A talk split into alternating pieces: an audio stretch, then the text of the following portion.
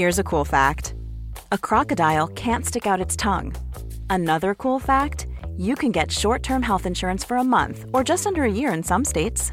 United Healthcare short term insurance plans are designed for people who are between jobs, coming off their parents' plan, or turning a side hustle into a full time gig. Underwritten by Golden Rule Insurance Company, they offer flexible, budget friendly coverage with access to a nationwide network of doctors and hospitals.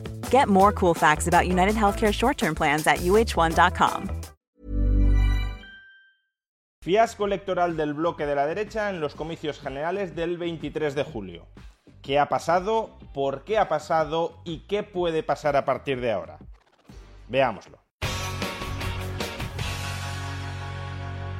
Ayer, domingo 23 de julio, se celebraron elecciones generales en España y la expectativa mayoritaria de todas las encuestas era que el bloque de la derecha, es decir, Partido Popular y Vox, estaba destinado a conseguir una mayoría absoluta que algunos sondeos auguraban como holgada. Vamos, que podrían gobernar sin demasiadas dificultades. La mayoría absoluta en España se ubica en 176 diputados. Pues bien, finalmente PP y Vox han logrado 169 diputados o 170 si incluimos a los aliados navarros del Partido Popular. 170 no alcanza la cifra de 176 y por tanto no alcanza la mayoría absoluta que necesitaba la derecha para poder gobernar.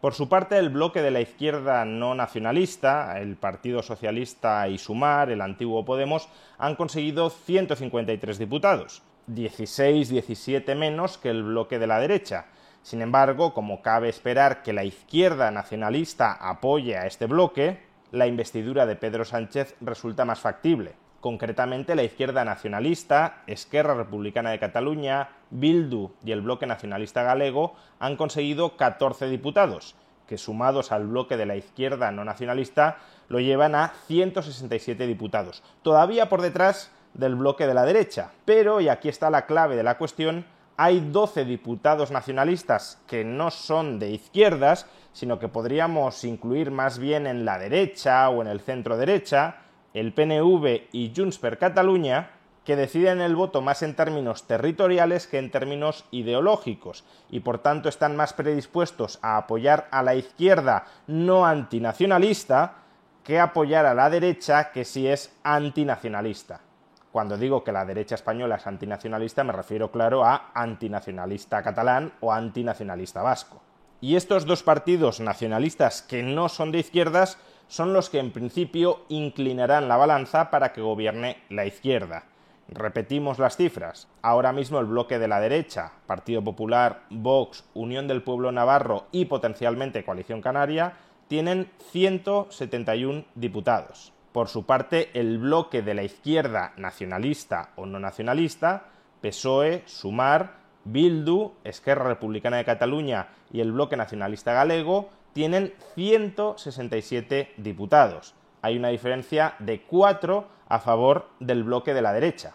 Pero el PNV tiene 5 diputados que si se suman al bloque de la izquierda totalizarían 172 diputados, uno más que el de la derecha, y bastaría, por tanto, con que Junts per Catalunya, partido fuertemente independentista y muy enfrentado no solo con el bloque de la derecha, sino también en parte con el de la izquierda, bastaría con que se abstuviera para que Pedro Sánchez tuviera más votos a favor que votos en contra y saliera por tanto investido nuevamente presidente de España. Hay que aclarar no obstante que estos resultados todavía no son completamente definitivos. Hay que incorporar a finales de esta semana el llamado voto cera, es decir, el voto de los españoles que residen permanentemente en el extranjero. Y hay varios escaños que pueden ser decisivos para que vayamos en una dirección o en otra que penden de muy pocos votos. Por ejemplo, en Madrid el Partido Popular está a 2.000 votos de quitarle un diputado al PSOE. En Gerona el Partido Popular está a 600 votos de quitarle un diputado a Junts per Catalunya.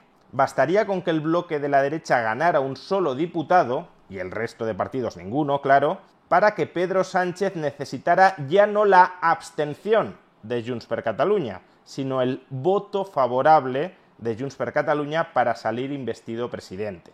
Por tanto, el rompecabezas todavía se puede complicar más en los próximos días.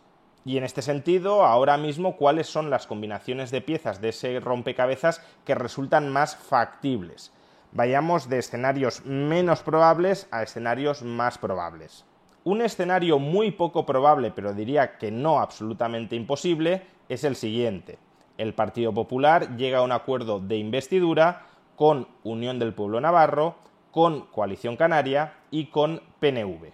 El PNV no se ha cerrado en banda, al contrario, diría que tiene cierto interés en llegar a un acuerdo con el Partido Popular, pero ha de ser un acuerdo que no incluya a Vox. Pero claro, sin Vox estos partidos apenas suman 143 diputados, por tanto no bastarían en absoluto para investir presidente a Rajoy.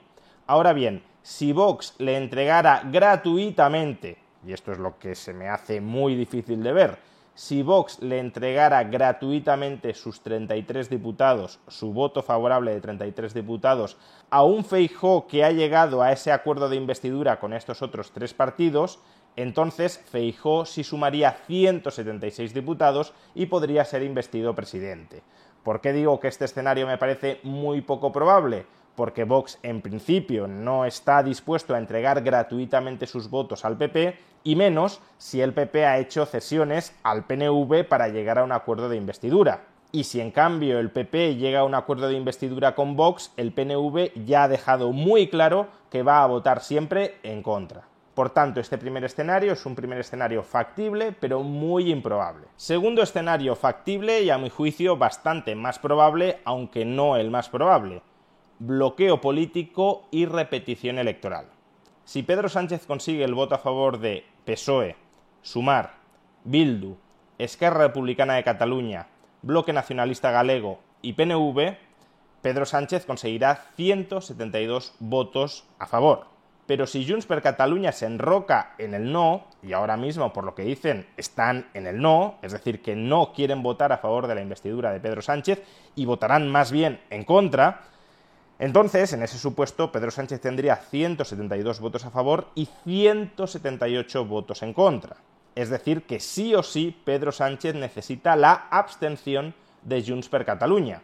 Es más, si cambia algún diputado a favor del bloque de la derecha una vez se incorpore el voto extranjero, entonces, como ya he mencionado antes, no solo necesitaría la abstención de Junts per Catalunya, sino el voto a favor. Y si Junts per Catalunya coloca un precio altísimo que ni siquiera Sánchez está dispuesto a pagar por esa abstención o ese voto a favor, entonces Pedro Sánchez no podría salir elegido presidente, pero tampoco Feijo, porque tampoco Feijo contaría con más votos a favor que en contra y por tanto nos encaminaríamos a una repetición electoral en diciembre o en enero. Y tercer escenario, factible y a mi juicio el más probable, Pedro Sánchez es reelegido presidente del gobierno con los votos a favor de PSOE, Sumar, Bildu, Esquerra, Bloque Nacionalista Galego, PNV y la abstención de Junts per Catalunya. Se trataría de repetir lo que los medios de comunicación han llamado coalición Frankenstein, pero es que las urnas han revalidado esa coalición Frankenstein. Por tanto, ahora mismo Pedro Sánchez no va a tener absolutamente ningún reparo en volver a hacer lo que ha venido haciendo durante toda esta legislatura porque no ha perdido poder, lo ha mantenido. Y la última cuestión precisamente es esta. ¿Cómo es posible que Pedro Sánchez, después de esta legislatura, después de que todas las encuestas le dieran como clarísimo perdedor de estas elecciones del 23 de julio, cómo es posible que haya salido vivo y reforzado. A este respecto solo podemos especular, dado que no contamos con estudios que midan, que cuantifiquen, que modelicen el comportamiento de los votantes y las causas por las que los votantes se han movido de un modo o de otro. Pero hay varias posibilidades, desde luego, encima de la mesa. Varias posibilidades que, no obstante, se resumen en dos ideas clave. El bloque de la izquierda ha planteado y ha hecho una buena campaña electoral y el bloque de la derecha, en cambio, If you thought the only way to get a more defined jawline with natural looking results was through surgery, think again. Juvederm Volux XC is a non surgical injectable gel filler that improves moderate to severe loss of jawline definition and can help you achieve natural looking results with little downtime. Even better, this improved definition lasts up to one year with optimal treatment. No maintenance required. Improve jawline definition for a smooth, sculpted look with Juvederm Volux XC. For important safety information and to find a licensed specialist, visit juvederm.com. That's J U V E D E R M.com. Not for people with severe allergic reactions, allergies to lidocaine, or the proteins used in Juvederm. Common side effects include injection site redness, swelling, pain, tenderness, firmness, lumps, bumps, bruising, discoloration, or itching. There's a risk of unintentional injection into a blood vessel, which can cause vision abnormalities, blindness, stroke, temporary scabs, or scarring. Talk to a licensed specialist to find out if it's right for you. Cool fact a crocodile can't stick out its tongue. Also, you can get health insurance for a month or just under a year in some states. United Healthcare short term insurance plans, underwritten by Golden Rule Insurance Company, offer flexible, budget friendly coverage for you. Learn more at uh1.com. Even when we're on a budget, we still deserve nice things. Quince is a place to scoop up stunning high end goods for 50 to 80% less than similar brands. They have buttery soft cashmere sweaters starting at $50, luxurious Italian leather bags, and so much more. Plus, Quince only works with factories that use safe, ethical, and responsible manufacturing. Get the high-end goods you'll love without the high price tag with Quince. Go to quince.com/style for free shipping and 365-day returns. Ha planteado y ha hecho una mala campaña electoral. ¿Por qué el bloque de la izquierda ha planteado y ha hecho una buena campaña electoral? Pues por lo que ya explicamos cuando Pedro Sánchez convocó elecciones anticipadas después de su humillante derrota en las elecciones autonómicas y municipales del pasado 28 de mayo. Ya dijimos entonces que la estrategia electoral de Pedro Sánchez consistía en aglutinar en torno a su figura todo el voto útil antiderecha, es decir, una parte del voto de Podemos y de Sumar y una parte del voto nacionalista anticentralista y por tanto anti-PP y sobre todo anti-Vox. Y esta estrategia sin duda le ha salido bien, y le ha salido bien sobre todo en Cataluña.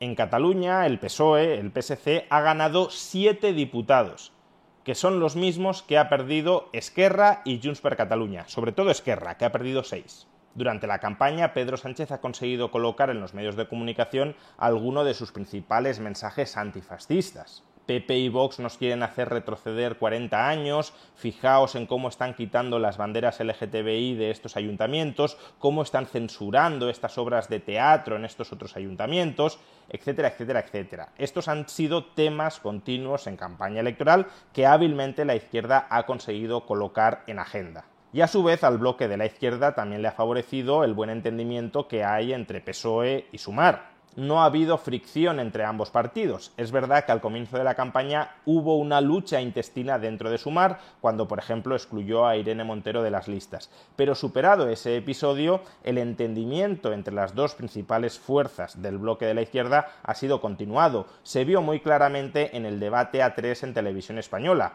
Era un debate Pedro Sánchez y Yolanda Díaz contra Santiago Abascal y entre ellos no se atacaban, al contrario, se apoyaban. Y ese buen entendimiento no ha ahuyentado a sus votantes. Al contrario, les ha dado ánimos y esperanza de que podían derrotar a la derecha. En suma, que más allá de la mala, diría que muy mala exhibición que tuvo Pedro Sánchez en su cara a cara con Núñez Fijó, la izquierda no ha cometido errores en campaña. Y en cambio la derecha sí los ha cometido muy abundantemente. De hecho, diría que esta campaña, más que ganarla la izquierda, la ha perdido la derecha.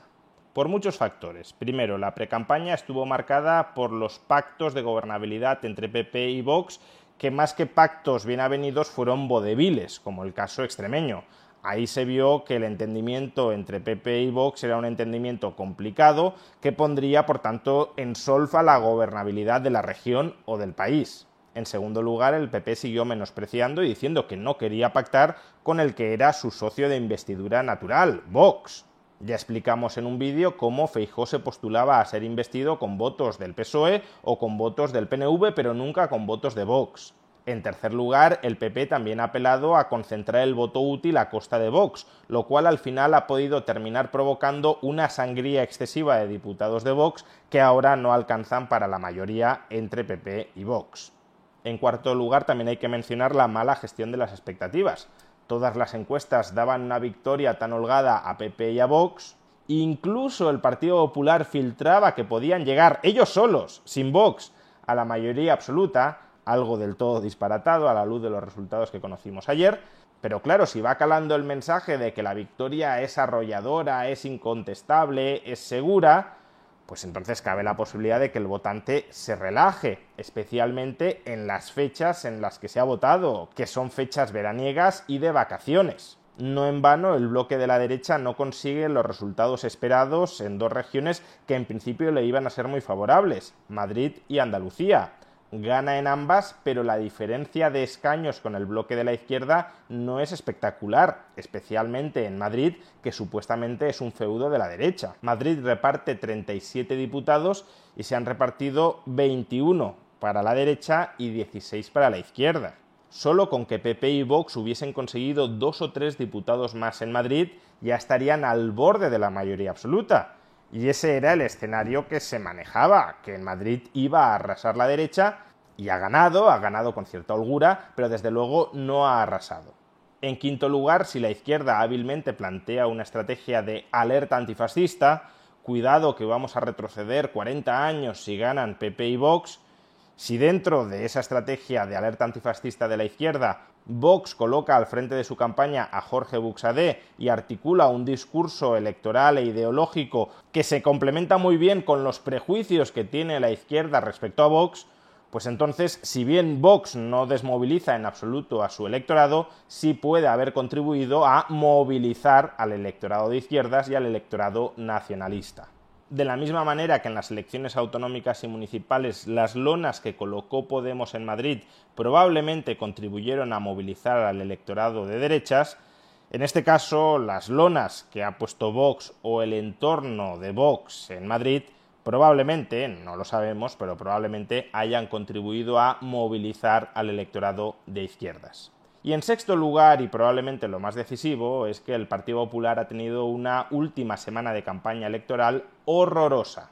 Feijóo no acudió al debate entre los cuatro principales candidatos a la presidencia del Gobierno de España, y en ese debate, además, Santiago Abascal no lo hizo especialmente bien, con lo cual el bloque de la derecha lo hizo mal.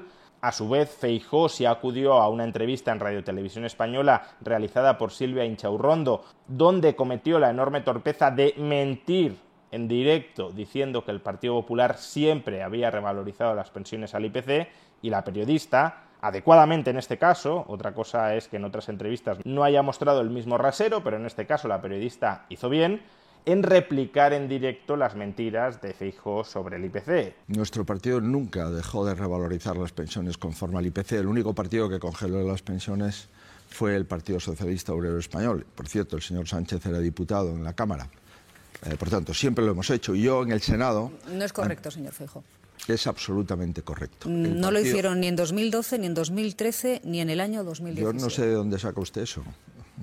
Se lo vuelvo a reiterar. Nosotros siempre hemos revalorizado las pensiones conforme al IPC. Cuando el IPC es negativo o es cero, incluso la subíamos un cuarto de punto. Por tanto, le reitero, revise usted los datos. No, mis datos son correctos, señor Feijón, ni en 2012, ni en 2013, ni en 2017. Bien, pues como hay hemeroteca, usted va a comprobar lo que yo le digo y ya le digo, si yo estoy equivocado, le pido disculpas y si está usted, espero que lo digan en este, eh, en este programa. Y claro, si tú mientes en directo y te afean que has mentido en directo y posteriormente admites que has mentido en directo, pues eso no es un reclamo electoral, sobre todo cuando has basado gran parte de tu campaña en decir que Sánchez es un mentiroso, que lo es, y que tú eres honesto y honorable y no mientes. Pues claro, acabas de mentir. Y por si todo lo anterior fuera poco, el tema de Marcial Dorado, la amistad que mantuvo durante muchos años Feijó con un narcotraficante gallego, esa polémica ha copado también la última semana de campaña, hasta el punto de que el pasado viernes Feijó tuvo que salir al quite diciendo que cuando entabló una estrecha amistad con Marcial Dorado, Marcial Dorado no era narcotraficante, sino contrabandista. Sacar unas fotos con un narcotraficante, eh, en aquel momento era contrabandista, me refiero, cuando yo le conocí, eh, había sido contrabandista, nunca narcotraficante, que voy a sacar unas fotos y no sé qué. Claro, este tipo de declaraciones a dos días de las elecciones generales son devastadoras. En definitiva, los errores de la derecha parece que nos abocan a cuatro años más de sanchismo. Como ya dijimos, no han venido a derogarlo, sino a consolidarlo.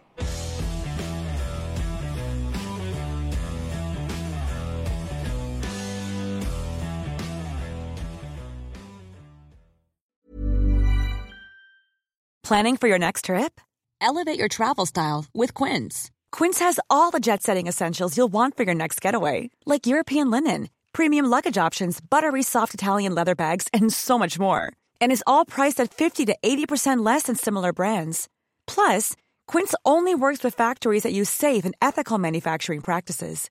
Pack your bags with high-quality essentials you'll be wearing for vacations to come with Quince. Go to quince.com slash pack for free shipping and 365-day returns.